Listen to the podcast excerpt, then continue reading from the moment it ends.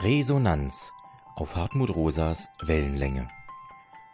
Geschrieben und gelesen von Henrik Balko in Gedenken an Heinrich Fink. Jeder von uns hat ein unterschiedliches Verhältnis zu ihrer oder seiner Welt da draußen. Das bestimmt unsere Sichtweise und unser Handeln in jeder Situation. Jede und jeder von uns hat ein unterschiedliches Beziehungsgeflecht, das dieses Verhältnis wie feine Fasern ausmacht. Der Soziologe Hartmut Rosa nennt sie Resonanzachsen. Sie sind wie innere Flussbette mit Antwortbeziehungen belebt oder manchmal auch ausgetrocknet. Lebendig oder stumm verändern und formen sie uns. Für Rosa nichts Geringeres als der Schlüssel zu einem gelingenden Leben. Als ich vor wenigen Wochen nach langer Zeit einen alten Freund zufällig in meinem Viertel wieder traf, erzählte dieser mir von einem Klassentreffen seines Jahrgangs, zu dem ich um Weihnachten als ehemaliger Mentor eingeladen war.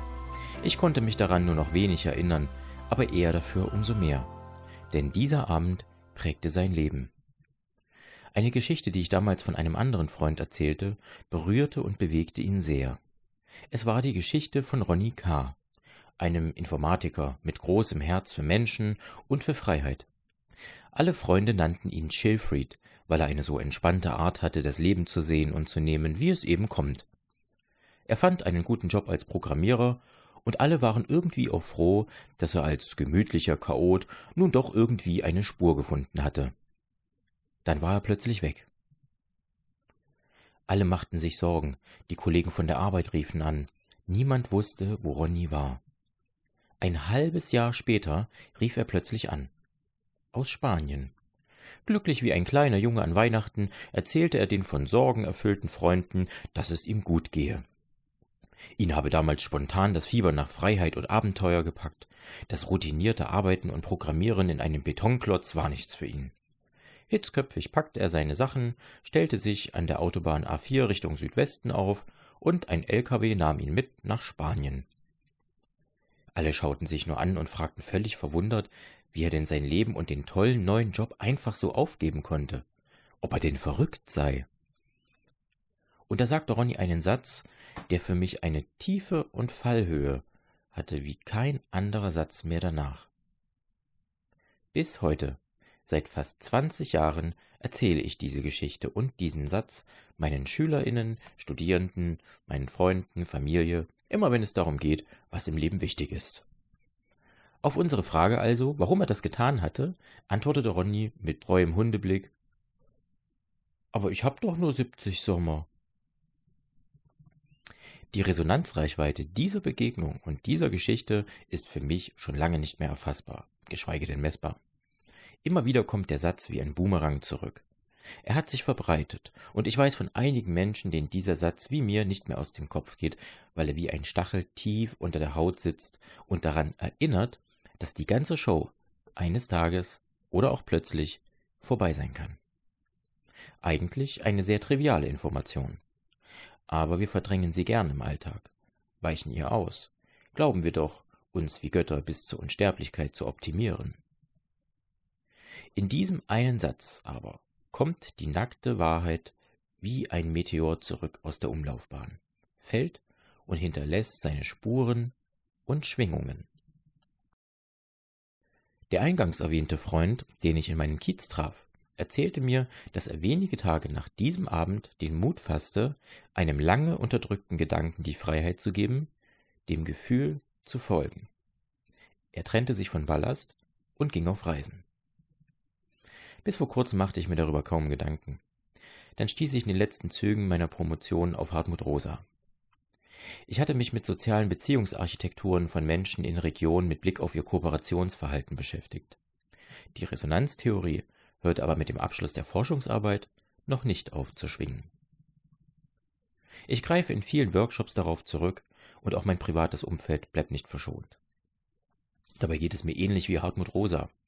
Dieser Denkansatz klingt nicht wie eine in sich geschlossene Theorie mit einem klaren Echo. Hartmut Rosa hat sie im Gehen entwickelt und sie wächst gerade organisch in alle Richtungen und sucht sich ihre Adern oder bahnt sich ein neues Flussbett in vielen praktischen Anwendungen wie auch wissenschaftlichen Disziplinen. So langsam verliere auch ich den Überblick und so versuche ich hier kurz die wesentlichen Erkenntnisse dieser Theorie zu erklären und anhand eigener Erfahrungen weiterzudenken. In der Hoffnung, dass auch viele andere Menschen die Impulse dieser Theorie aufnehmen und mitschwingen. Bei den Anwendungen greife ich im Wesentlichen auf meine Erfahrungen in der sozialen Arbeit und der Medienpädagogik mit Heimkindern und Familien aus einem Kinder- und Jugendhospiz zurück, aber auch Erfahrungen aus Seminaren mit Studierenden, aus der Betreuung von Seminarfachgruppen an Schulen sowie Erfahrungen aus meiner Zeit als Journalist sollen hier beispielhaft zeigen, was die Resonanztheorie uns an Erklärungen bietet. Warum ist das wichtig? Seine Theorie macht uns etwas sichtbar, was augenscheinlich meist unsichtbar bleibt, aber sehr wirkungsvoll ist. Im Guten wie im Schlechten. Wie wirkt sich das, was wir tun und was wir nicht tun und wie wir etwas tun, auf unsere Welt aus? Macht das alles überhaupt Sinn? Wie wirkt sich diese Welt wiederum auf uns, unser Selbstbild, Selbstvertrauen aus? Wir wissen um unsere gestiegene Konnektivität. Aber was fangen wir damit letztlich an? Zunächst, das ist und bleibt alles ein sehr dynamischer, wechselseitiger Prozess. Bisher verstehen wir die Muster und deren Veränderungen nur sehr lückenhaft. Mit der Resonanztheorie will Hartmut Rosa vor allem der Frage nachgehen, warum Menschen sich so verhalten, wie sie sich verhalten. Wir kennen hierzu bereits einige Erklärungsansätze, wie beispielsweise Rational Choice aus den Sozialwissenschaften, den Homo economicus aus der Ökonomie oder auch Verhaltenstheorien aus der Psychologie und den Neurowissenschaften, beispielsweise in der Betrachtung der Spiegelneuronen oder Hormone.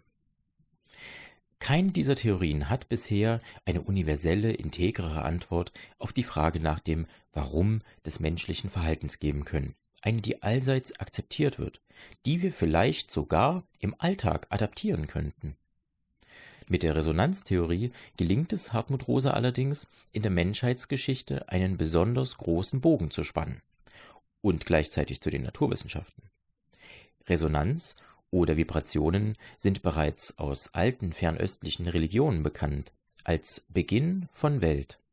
Und auch die Welt der Naturwissenschaften ist ohne Schwingungen nicht denkbar. Ganz zu schweigen von der Musik. Selbst der Volksmund weiß, wie man in den Wald hineinruft, so schallt es zurück. Resonanz ist ein Begriff, den wir im Gebrauch vorwiegend mit der Physik und der Musik verbinden. Daran lässt sich auch die soziale Adaption Rosas ganz gut erklären. Betrachten wir uns also mal eben als Körper und die uns umgebende Umwelt. Also nicht gleich den ganzen Globus, sondern eher den Weltausschnitt. Wir leben in einer Zeit von nie dagewesener Verbundenheit. Alles scheint mit allem wie ein großes Geflecht zusammenzuhängen. Bereits in der Kindheit, vermutlich sogar schon im Mutterleib, beginnen wir zu dieser Umwelt um uns herum eine Beziehung zu entwickeln. Die wird zunehmend komplexer, je mehr Welt wir in Reichweite bekommen. Wir bilden sogenannte Resonanzachsen aus und Resonanzachsen erreichen uns, wenn wir sie zulassen.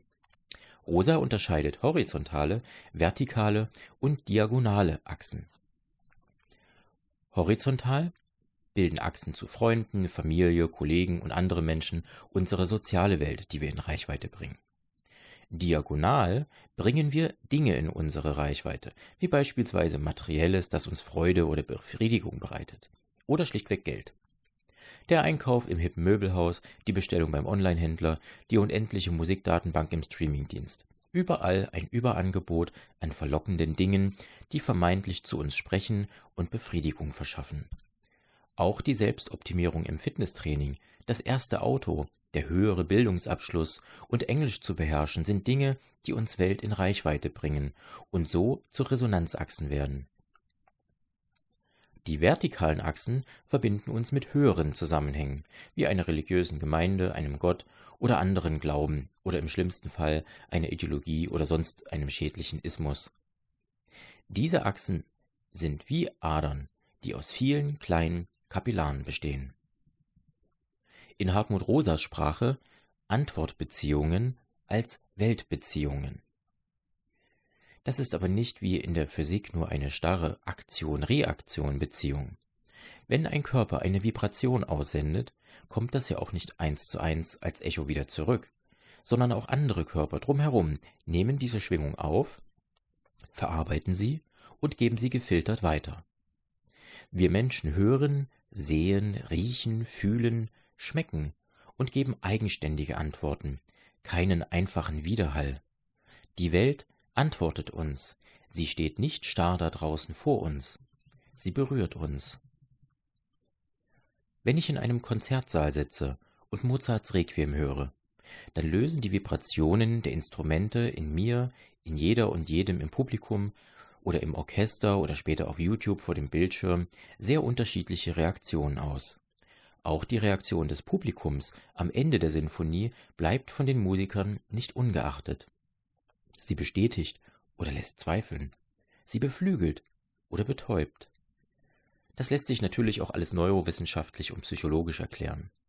Das ist aber gerade eine der besonderen Leistungen von Rosas Resonanztheorie. Sie vernetzt die Erkenntnisse aus Wissenschaften, die bisher in parallelen Welten beinahe beziehungslos forschten. Es ist der Versuch einer universelleren, einfachen, verständlichen und akzeptablen Verhaltenstheorie, in der die verschiedenen Strömungen wie in einem Flussdelta münden können.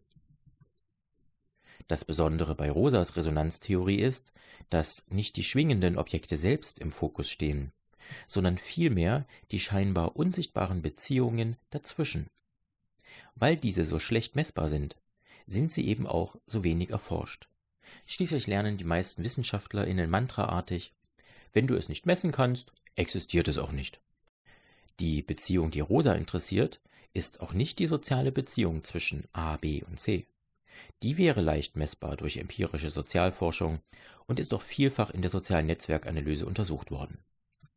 Für Rosa sind soziale Beziehungen eines Menschen unmittelbar verbunden mit dessen Weltbeziehung, die wiederum maßgeblich seine Einstellung zur Welt prägt und durch welche Brille sie oder er diese wahrnimmt.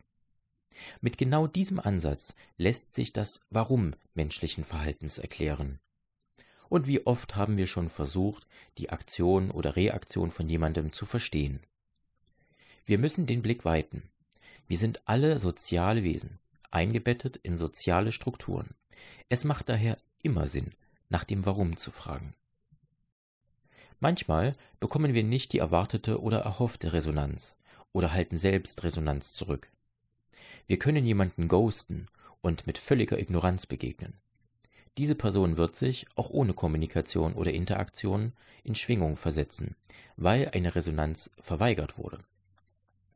Ebenso können wir einen Menschen mit unserer Resonanz überhäufen, aufgehen in einer Resonanzbeziehung, indem wir uns völlig in der Frequenz der anderen eintakten. Der Philosoph Friedrich Hegel nannte dies im anderen ganz bei sich selbst sein. Irgendwann überlagern sich die Schwingungen womöglich und erreichen einen toten Punkt. Das ist das Fatale an den Resonanzbeziehungen. Sie sind im Prinzip nicht kontrollierbar. Es ist kein lineares Senden und Empfangen. Es ist kein Aktio und Reaktio, bei dem wir mit einer Formel berechnen können, wie viel Aufmerksamkeit und Anstrengung wir in eine Beziehung investieren müssen, bevor sie wie ein Gartenbeet die erwarteten Früchte hervorbringt. Vor allem lassen sie sich nicht maximieren und widersprechen damit unserem Prinzip des Wirtschaftens, das zunehmend auch unser gesellschaftliches Betriebssystem geworden ist und so nicht funktioniert. Unsere sozialen Beziehungen und unsere Antwortbeziehungen zur Welt sind messy, völlig chaotisch und verändern sich ständig nach Prinzipien, die wir nur bruchstückhaft durch Erfahrung und ein paar empirische Daten zusammenzureimen versuchen. Dabei strebt der Mensch nach sozialer Kontrolle, nach Identität in einem Beziehungsmuster. Das ist sein Vertrauen zur Welt, zur Heimat, zur Familie, dem Verein, dem Freundeskreis, der Community im Computerspiel, wo auch immer. Das Vertrauen trägt uns, bestimmt unser Selbstvertrauen. Hartmut Rosa argumentiert, dass wir in eine Welt hineingeboren werden und hineinwachsen, die uns eher freundlich oder eher feindlich gegenüberstehen kann. Genau diese Antwortbeziehungen auf uns und unser Verhalten prägen unsere Persönlichkeiten immens. Sie können Ängste fördern und uns damit lähmen und quälen oder uns Mut machen und zur Entfaltung unseres Selbst, unserer wahren Berufung verhelfen. sie können uns Flügel bauen oder sie stutzen. Man nehme ein Kind und mache es zum Star. Man nimmt dem Kind gesunde soziale Beziehungen zu Gleichaltrigen und zur Welt und macht sein Selbstwertgefühl abhängig von der Resonanz eines Publikums. Verstummen die Millionen Zuschauer oder tausende Konzertbesucher, fällt der oder die inzwischen Erwachsene in ein tiefes Loch. Das Selbstwertgefühl ertrinkt im Rausch des Alkohols oder Drogen, weil das Rauschen der Resonanz des Publikums verstummt. Wie oft gab es diese Geschichte schon bei Schauspielern oder Musikern? Die uns umgebende Resonanz ist elementar, nicht nur für Kunstschaffende. Eine Reinigungskraft oder ein Pfleger leben von Resonanz ebenso wie eine Erzieherin oder eine Wissenschaftlerin. Wenn wir mit unserer Umwelt kommunizieren, machen wir das auch, um Unsicherheit zu reduzieren. Kommen wir mit unseren Botschaften durch? Reagiert die Welt da draußen wohlwollend auf uns oder will sie uns schaden? Bin ich gut genug in einer von Wettbewerb geprägten Welt? Kann ich mich ausprobieren und ändern? Mache ich mich angreifbar? Grenzen sich Menschen von uns ab? Weisen sie uns ab oder öffnen sie sich und ihr Haus für uns? Wem kann ich vertrauen und wem nicht? Dieses Mindset beeinflusst uns alle, Tag für Tag, die meisten unserer Entscheidungen. Selbst die Frage nach dem Wer bin ich und warum lässt sich in Resonanzbeziehungen spiegeln. In einer Gemeinschaft, einer Familie, einem Verein oder dem Freundeskreis Verantwortung zu übernehmen, verstärkt Antwortbeziehungen und füllt den leeren Raum fehlenden Selbstbewusstseins. Er wird zum Resonanzraum und spiegelt, wie man von anderen gesehen wird. Und diese Schwingungen stärken das Selbst bei seiner Findung und Entwicklung oder übersteuern es im schlimmsten Fall. Mal sind wir durchlässiger, mal absorbieren wir Signale, die uns erreichen, mal ignorieren oder weisen wir Signale zurück. Wir schwingen je nach Situation und Verfassung mit oder eben nicht. Dabei machen wir Erfahrungen, die weitere Kreise im Handeln nach sich ziehen. Und da wir Menschen sind und Menschen oft nach sozialer Kontrolle und damit Sicherheit streben, versuchen wir, uns Dinge oder Menschen anzuverwandeln in Rosas Sprache. Dieser Prozess lässt sich auch sehr schön in der Geschichte vom kleinen Prinz erzählen. Der Fuchs erklärt dem kleinen Prinzen, was Freundschaft bedeutet und sich gegenseitig zu zähmen. Sozusagen seine Resonanz auf dieselbe Wellenlänge bringen. Oder diese besteht bereits und man versteht sich auf Anhieb wortlos. Man beginnt sich zu öffnen, sich erreichbar, aber auch verletzbar zu machen. Man traut sich authentisch zu sein, fasst Mut, sein Selbst zu finden und dem Selbst zu folgen, auch in Unsicherheit. Man fühlt sich nicht allein, man fühlt sich verbunden. Eines der schlimmsten Gefühle ist es, unverbunden zu sein. Welt ist nicht mehr verfügbar, außer Reichweite. Kein Netz. Demgegenüber kann eine Netzüberlastung, eine soziale Reizüberflutung uns bis ins Burnout treiben und wir landen in einem Kloster bei einem teuren Managerseminar ohne Handyempfang und lernen Nein zu sagen. Wir machen uns selbst unverfügbar und grenzen uns erst einmal ab, bis wir vorsichtig wieder eine Resonanzachse zur Welt zulassen. Wir bringen die Welt auf Abstand, reduzieren den Rausch, auf den wir bisher nicht verzichten konnten, der uns Angst machte, weil dein Welt verstummt, uns schweigend gegenübertritt. Wir ignorieren erst, dann wird unser Bewusstsein wach und wir blicken wieder neugierig in die Welt und filtern selektiv und smarter unsere Resonanzbeziehungen. Wir priorisieren Antwortbeziehungen nach ihrer Resonanz. Der Homo economicus vielleicht nach seiner Nützlichkeit oder der Gläubige nach seiner Moral. Wir steuern unsere Reichweite von Welt. Gleiches tun wir auch, wenn wir wie in Hermann Hesses Buch Peter Kamens sind, unser kleines, geliebtes Bergdorf verlassen, weil uns alles dort zu eng erscheint, vor allem die Fußstapfen und Pfade der Familie und Gemeinschaft. Und wir suchen unser Glück nicht mehr in den bekannten Strukturen, sondern in größeren, fremden Strukturen der Welt da draußen. Andere suchen danach in den Weiten des World Wide Web. Wir wollen unsere Reichweite, unseren Resonanzraum vergrößern den Abstand zur Welt verringern, sie in Reichweite bringen. Im Internet entpuppt sich diese Verlockung für viele als Illusion. Die Welt bleibt letztlich stumm oder kalt. Andere bekommen Millionen Follower und fühlen sich trotzdem nicht erfüllt. Vielleicht antwortet uns diese verlockende Welt da draußen mit einem Plattenvertrag und einem Leben als millionenschwerer Rapper in Berlin.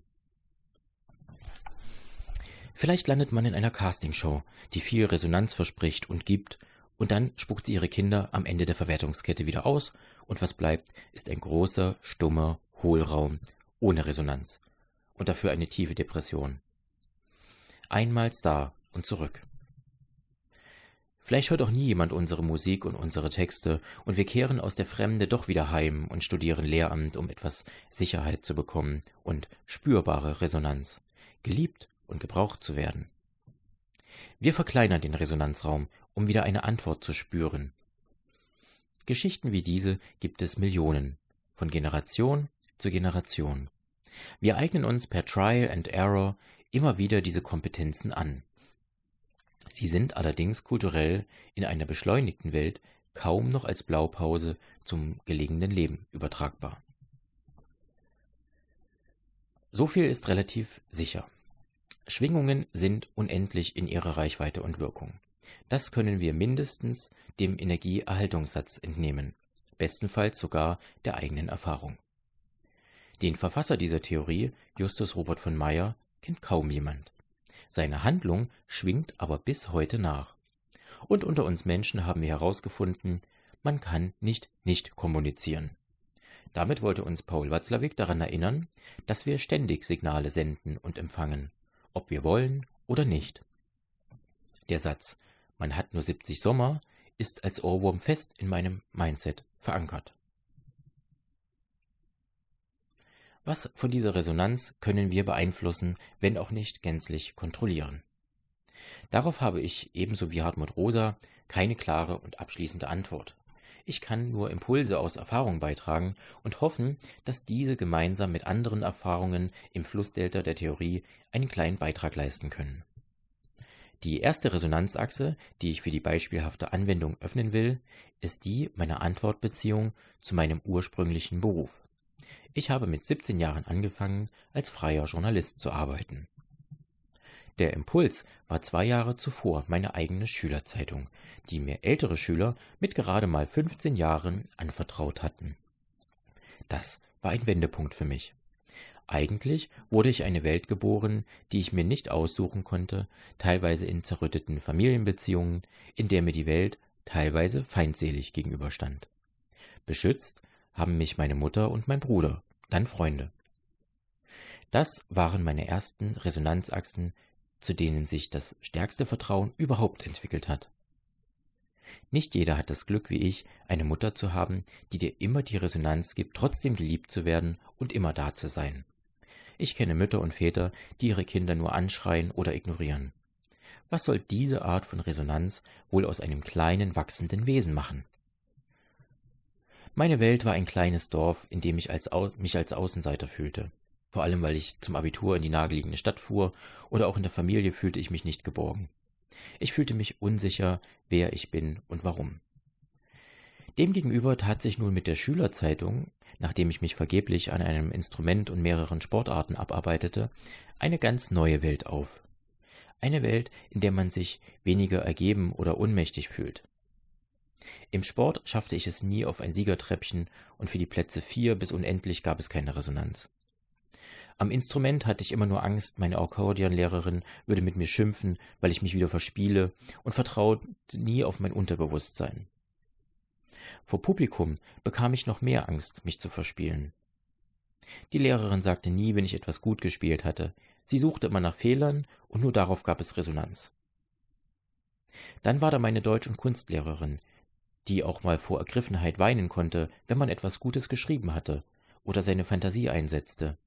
Hier bekam ich positive Resonanz, und ich schrieb weiter und wurde irgendwann Schülerzeitungsredakteur. Ich lernte neue Menschen und Horizonte kennen, neue Freunde. Mein Resonanzraum vergrößerte sich. Ältere traten mir mit Respekt gegenüber. Ich wurde Mitglied in einem Medienverein und mit 18 in einen Vorstand gewählt, von Älteren, die mich förderten und mir Vertrauen und damit Selbstvertrauen schenkten. Als ich in diesem Jahr auf einem Festival als Reporter Charlotte Roach interviewte und sie mir anschließend sagte, das sei das beste Interview ihres Lebens gewesen, war ich total motiviert und sicher meinen Weg gefunden zu haben, und die Resonanzachse zu meiner Arbeit wurde immer stärker. Die Welt stand mir nicht mehr feindlich und ich ihr nicht mehr unmächtig gegenüber. Wir hatten unseren Takt, unsere Wellenlänge gefunden. Langsam begann ich, ihr zu vertrauen und damit mir selbst. Ich dachte dann völlig euphorisiert, als Journalist könnte ich die Welt verändern. Nein, das konnte ich letztlich natürlich nicht. Den naiven Glauben daran bereue ich trotzdem nicht. Ich brauchte viele Jahre, um mich von der Utopie zu lösen und fand in der Lehre an Hochschulen und im Verein meine eigentliche Berufung. Bildung mag nicht so eine hohe quantitative Reichweite haben, dafür aber eine qualitative. Bildung ist damit neben Familie, Freunden, Journalismus, Verein, Gott und Natur meine siebte wichtige Resonanzachse zur Welt. Ich hatte knapp 40 Seminarfachgruppen betreut und dabei so viel erlebt, dass ich allein darüber mehrere Bücher hätte schreiben können. Vor allem über das Versagen des Bildungssystems. Schülerinnen oder Studentinnen Team- und Projektarbeiten zu überlassen, ohne sie richtig darauf vorzubereiten und den Prozess als Mentorin wie eine Gärtnerin beim Wachstum ihrer Pflänzchen zu begleiten, ist nicht nur lieblos, sondern grob fahrlässig und folgenhaft fatal. Ich hatte Seminarfachgruppen, in denen junge Menschen persönlich wunderbare Entwicklungsfelder hatten, aber von den Lehrerinnen dann vernichtende Resonanzen bekamen. An der einen Schule war es, weil das Ergebnis der Arbeit zwar wissenschaftlich korrekt war, aber nicht in das moralische Weltbild der evangelischen Ausrichtung passte. An der anderen Schule eine Lehrerin, für die Sarah und ein anderer Ronny von klein auf immer nur Dreierschüler waren, also konnten ihre Verbesserungen auch nicht sein, weil es nicht in ihr Weltbild passte. Und dann war die Seminarfachgruppe, die sich innerlich zerstritten hatte, den Konflikt allein nicht lösen konnte und dafür von der Lehrerin noch mit schlechten Noten abgestraft wurde, als ob es nicht ihr eigenes Versagen gewesen wäre. In allen drei genannten Beispielen war ich letztlich nicht nur Fachbetreuer, sondern wurde zum Verbündeten und Freund. Der Schaden, den Lehrerinnen hier angerichtet hatten, war enorm, ungerecht und völlig unnötig. Vielleicht haben sie irgendwann die Wellenlänge zu ihren Schülern ganz verloren. Vielleicht hatten sie nur ihren eigenen Schmerz, negative Schwingungen aus einer unbefriedigten Ehe oder Arbeit mit in den Klassenraum gebracht, sich nicht mehr von den Vibrationen ihrer Schüler berühren lassen. Mich hatte es sehr berührt, wie die Antworten der Lehrerinnen auf das Engagement der Schülerinnen ein Stück Weltbeziehung zerstörte und damit eine wachsende Persönlichkeit. Liebe und Anerkennung wären eine bessere Antwort gewesen als Du bist nicht genug egal wie sehr du dich bemühst. Ich kann mich noch an einen sehr herzlichen Brief der Eltern erinnern, der mir die Tragweite erst ins Bewusstsein rückte. Die Weltbeziehung dieser jungen Menschen wurde durch Willkür, Desinteresse, Abweisung oder Fahrlässigkeit erheblich erschüttert. Noch Jahre später traf ich die Schülerinnen und sie erzählten mir emotional, wie stark diese Erfahrung der Willkür und Resonanz nachhalt. Inzwischen ärgerten sie sich, nicht vor Gericht gegangen zu sein und um ihr Recht gekämpft zu haben. Gerichtsverfahren sind ein sehr spannendes Feld der Weltbeziehungen, weil es hier um Gerechtigkeit geht, die oft nur eine gefühlte ist und hier verdinglicht wird. Aber das ist noch einmal ein Artikel für sich. Nun, diese Erfahrungen mit Pädagoginnen, die offensichtlich ihre Berufung verfehlt oder verloren haben, ist auch an mir nicht spurlos vorbeigegangen. Man wird als Pädagoge achtsamer, entwickelt ein Bewusstsein für Beziehungen, wenn das geht. Ich möchte heute kein Grundschullehrer mit 30 Kindern wie ein Flohzirkus in einer Klasse sein und dann innerhalb von 45 Minuten eine bestimmte Menge Stoff vermitteln. Als Hochschullehrer habe ich zum Glück mehr Freiheiten. Ich beginne eine Einführungsvorlesung mit Studierenden, nicht mit einem Foliensatz voller Zitate, Modelle und Theorien. Ich nehme mir Zeit, die Menschen kennenzulernen, frage, warum sie das machen, was sie machen und warum sie das studieren, was sie studieren und worauf es ihnen ankommt. Als Corona die Lehre gezwungenermaßen digitalisierte, war das anfangs schwierig. Viele hatten ihre Kameras aus und saßen irgendwo in Berlin, ich saß in meinem Büro in Erfurt. Wie soll man da Resonanzbeziehungen aufbauen? Also startete ich vor jedem virtuellen Seminar eine Wohlfühlrunde, in der wir darüber gesprochen haben, wie es uns geht, auf welcher Wellenlänge wir heute unterwegs sind. Irgendwann machten alle ihre Kameras an, wollten dabei sein, fühlten sich verbunden. Zuhören, fühlen und verstehen ist der Schlüssel, um die Frequenz zu finden, auf der wir gemeinsam eine bestimmte Zeit resonant mitschwingen. Das geht natürlich nicht, wenn ich Vorlesungen vor 500 Studierenden in einem überfüllten, weitläufigen Hörsaal gebe. Deshalb mache ich das auch nicht. Weil ich eine Wahl habe und mich dagegen entscheide, weil diese Art von Resonanzraum mich nicht erfüllt. Es mag Dozenten geben, die brauchen ihren Auftritt vor großem Publikum. Mir bedeuten herzliche und dankbare Rückmeldungen von Studierenden für ein gelungenes Seminar viel. Ich verkleinere den Resonanzraum lieber und spüre mehr. Das muss aber jeder für sich wissen. Worauf es ankommt, ist, seine Resonanzachsen überhaupt bewusst zu erkennen und zu verstehen, damit man priorisieren und pflegen kann und am Ende seiner 70 Sommer auf ein gelungenes Leben zurückblickt. Gerade in einer Welt, in der es weder moralisch noch wissenschaftlich ein richtig oder falsch gibt, sind unsere Resonanzachsen ein wichtiger Kompass. Damit komme ich zu meinem letzten Erfahrungsbeispiel. Bis vor wenigen Jahren hatte ich das, was Hartmut Rosa ein total beschleunigtes Leben nennen würde. Dann begann ich eine Projektreihe in einem Kinder- und Jugendhospiz. Die heißt Die Zeit ist eine Brücke und wir haben acht Kinder mit unheilbaren und lebensverkürzenden Krankheiten mit gesunden Jugendlichen aus guten Schulen angefreundet. Jedes Kind bekam sein eigenes Team mit zwei bis drei Freunden aus einem Medienverein. Die Projektreihe war meine Antwort auf das Jugendwort des Jahres YOLO, was zu meinem Ärgernis oft so interpretiert wurde, als solle die Generation Komfortzone ihr Leben verschwenden. Nun sollten diese zunächst völlig unterschiedlich erscheinenden Menschen und ihre Welten zusammenrücken, Brücken entstehen, in gemeinsamen Medienprojekten, wie Kurzfilmen, Trickfilmen, Songs, Hörspielen oder Blogs. Die Projektreihe war ein Sozialexperiment am offenen Herzen, das nur schwer kontrollierbar war und auch ganz anders verlief, als ich es geplant hatte. Ohne die damalige Leiterin Marion hätte ich das nicht geschafft. Eine Frau wie ein Engel, die es besonders gut verstand, gegenüber den Eltern, den Kindern und den Mitarbeiterinnen im Kinderhospiz immer die richtigen Worte zu finden, immer einfühlsam war und echt. Sie beseelte dieses Haus im wahrsten Sinne des Wortes. Das wirkte sich auch auf die Teams aus, die mit ihr regelmäßig Reflexionsgespräche führten, um die Erlebnisse und Erfahrungen gemeinsam zu verarbeiten. Ich war damals noch sehr ungeduldig. Als Projektmanager und Seminarleiter war ich es gewohnt, am Ende eines Projekts oder Seminars zumindest ein Produkt oder eine Lernkurve zu sehen. Bei diesen Projekten war das anders. Manche der gesunden Jugendlichen waren unzuverlässig, hatten oft keine Zeit oder kaum Zeit für ihre Teams, wirkten auf mich sehr ich-bezogen. Manche verstellten sich total, vor allem weil wir auch ständig alles per Film dokumentiert hatten. Von den erkrankten Kindern gab es auch sehr unterschiedliche Resonanzen auf die Projekte und die neuen Freunde. Manche ließen sich offenherzig sofort auf das Abenteuer ein und sind bis heute dick befreundet. Andere wiesen uns zurück und igelten sich ein, weil wir den falschen Ton und Takt angeschlagen hatten, nicht die passende Wellenlänge gefunden haben. Auch das Schweigen, das Ausbleiben einer Resonanz löst etwas aus, rüttelt am Selbst und am Weltbild. Es dauerte Jahre, bis aus den Projekten dann tatsächlich erfreuliche Freundschaften und Produkte wurden, wir eine unvergessliche Zeit hatten und bis heute wie ein Rudel zusammenhalten und eine Art Freundschaftsfamilie aufgebaut haben. Mit manchen haben wir gemeinsam große Abenteuer bis nach Amerika ermöglicht.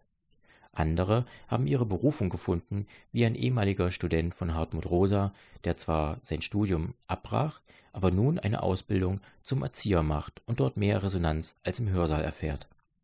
Die Welt der Wissenschaft stand ihm stumm gegenüber, aber die Welt der Praxis antwortet ihm, wie in Familie und Freundeskreis, mit Wertschätzung. Eben dieser junge Mann war einer jener, die von ihrer Lehrerin eine vernichtende Resonanz bekamen. Du bist nicht gut genug. Was auf der Welt gibt einer Lehrerin dieses Recht, dieses mächtige Instrument? Da er aber glücklich in einem stabilen Familienumfeld und Freundeskreis aufwuchs, positive Resonanzbeziehungen hatte, auch in unserer Vereinsarbeit, hatte er sich nicht aufgegeben und seinen Glauben an eine gute Welt nicht verloren. Die Erschütterung seiner Weltbeziehung wurde abgefedert. Er hatte einen Vergleich und konnte reflektieren, dass diese Lehrerin nichts in dieser Welt zu suchen hat. Ein anderer Junge aus den Projekten war vorher im Kinderheim und hatte seine wenig erfreuliche Kindheit in toxischen Pflegefamilien weit hinter sich gelassen und verdrängt. Dann bekam er im Heim von Erziehern sowie dem Verein positive Resonanz. und dann von Freunden, die wie eine Familie wurden. Er machte sein Abitur und studiert heute und arbeitet bewusst seine Vergangenheit auf und blickt selbstbewusst in die Zukunft. Und dann ist da das Mädchen mit unheilbarer Krankheit, das sich selbst nicht mehr bewegen kann, an ihrer Schule gemobbt wurde und jetzt mit Freundinnen aus dem Projekt studiert und sogar einen neuen Verein aufgebaut hat. Persönlichkeiten haben sich mit den Jahren entwickelt. Die Erlebnisse in den Projekten und Freundschaften waren nur einige von vielen Impulsen, aber sie machten einen Unterschied. Diese positiven Stories zeigten mir retroperspektiv, trotz Rückschlägen in der Vereinsarbeit, wie wichtig die zeitliche Achse ist. Vertrauen ist die Summe nicht enttäuschter Erwartungen. Beziehungen brauchen Begegnungen, Pflege und vor allem Zeit zum Reifen. Beziehungen funktionieren nicht wie Computer. Es gibt Menschen, deren Beziehung zur Welt, beispielsweise durch eine Krankheit oder ein soziales Abseits, völlig zerrüttet ist und erst Schritt für Schritt rehabilitiert werden muss durch positive Erfahrungen in Begegnungen. Das haben wir vor allem in der Zusammenarbeit mit Kinderheimen gelernt. Kinder in Kinderheimen haben oft ein ganz anderes Verhältnis zur Welt, weil die Resonanzachse zu den wichtigsten Bezugs- und Vertrauenspersonen eines Kindes stark gestört oder zerstört wurden. Das wirkt zurück auf das Selbstbild, aber auch auf die Beziehung zur Welt. Dort, wo wir uns Zeit für Heimkinder, für Resonanzachsen genommen haben, als Mentoren ihre Entwicklung begleiteten, dort ist etwas gewachsen. Nichts, das man berechnen könnte. Und die Durchlässigkeit der Resonanz war sehr unterschiedlich. Wer Angst hat, einen Menschen zu verlieren oder dass die Welt mit Mobbing reagiert, wird sich nicht so schnell und weit öffnen. Das braucht Zeit und gegenseitiges Zähmen, wie beim kleinen Prinzen oder das Anverwandeln bei Hartmut Rosa.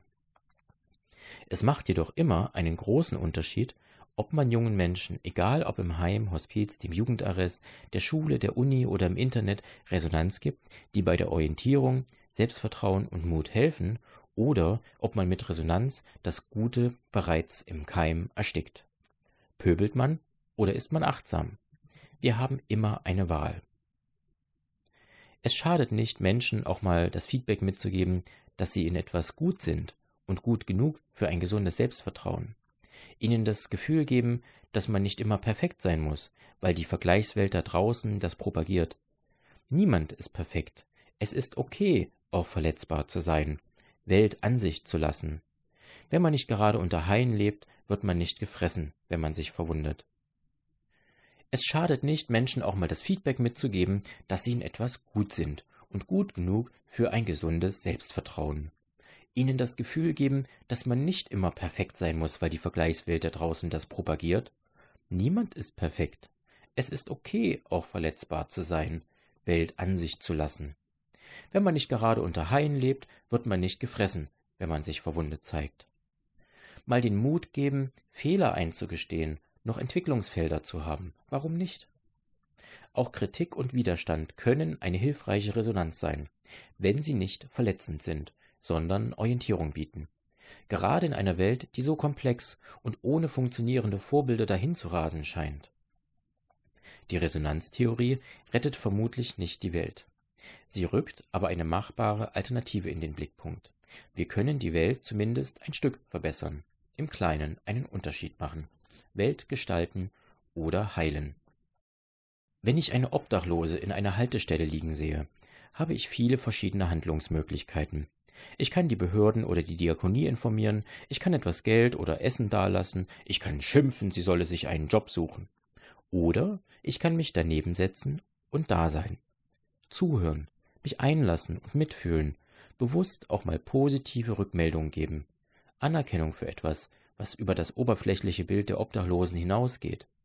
Wer weiß schon, was sie früher gemacht hat oder war, wenn man nicht danach fragt. Das rettet vielleicht noch nicht ihr Leben, die Wertschätzung kann aber ihr Selbstwertgefühl verbessern, und wenn Menschen sehen, dass man anderen Menschen etwas Gutes tut und mit Respekt und Liebe begegnet, dann hat das im Kleinen auch einen viralen Effekt, der seine Kreise zieht. Wir wissen nicht, wie weit, aber wir wissen ganz bestimmt, dass jede noch so kleine Handlung das Universum ein Stück verwandelt. Man wird in eine Welt geboren, die man sich nicht aussuchen kann aber man steht ihr auch nicht gänzlich unmächtig gegenüber. Vor wenigen Wochen verstarb nach 85 Sommern Professor Dr. Heinrich Fink. Seine Resonanz hatte mein Leben geprägt. Es sind nur Momentaufnahmen, aber sie prägten mich unbewusst. In meiner Kindheit, in der meine Welt durch meine Familie väterlicherseits sehr zerrüttet wurde, schaffte dieser Mann mit seiner liebevollen, harmonischen Familie eine Oase. Der Berliner Theologe und in der Wendezeit Rektor der Humboldt-Universität, danach Bundestagsabgeordnete, hatte in unserem kleinen Dorf im Thüringer Wald, dort wo wir Kinder oft im Wald gespielt haben, ein wunderschönes Ferienhaus. Heinrich Fink war wie ein Wunder, ein unermüdlicher Kämpfer für die Gerechtigkeit, einer, der Gewalt, auch verbal, immer ablehnte, immer respektvoll und sanftmütig war, aber hartnäckig. Ein kluger, feinsinniger und liebevoller Mensch, der mir als Kind das Gefühl gab, du bist genug. Als ich nach dem Studium ein junger Mann im Zweifel war, gab er mir das Gefühl, mein Weg ist richtig und ich soll nie den Kampf um Gerechtigkeit aufgeben, wie er. Sprache und Kommunikation waren für ihn immer die wichtigsten Instrumente, um Inseln des Friedens zu schaffen, in der Gesellschaft viele kleine Brücken zu bauen. Ein Geflecht von Frieden und Gerechtigkeit. Das ist keine Zauberei, sondern bewusstes und nachhaltiges Handeln. Heinrich Fink ist gegangen, aber seine Resonanz schwingt nun weiter. Danke.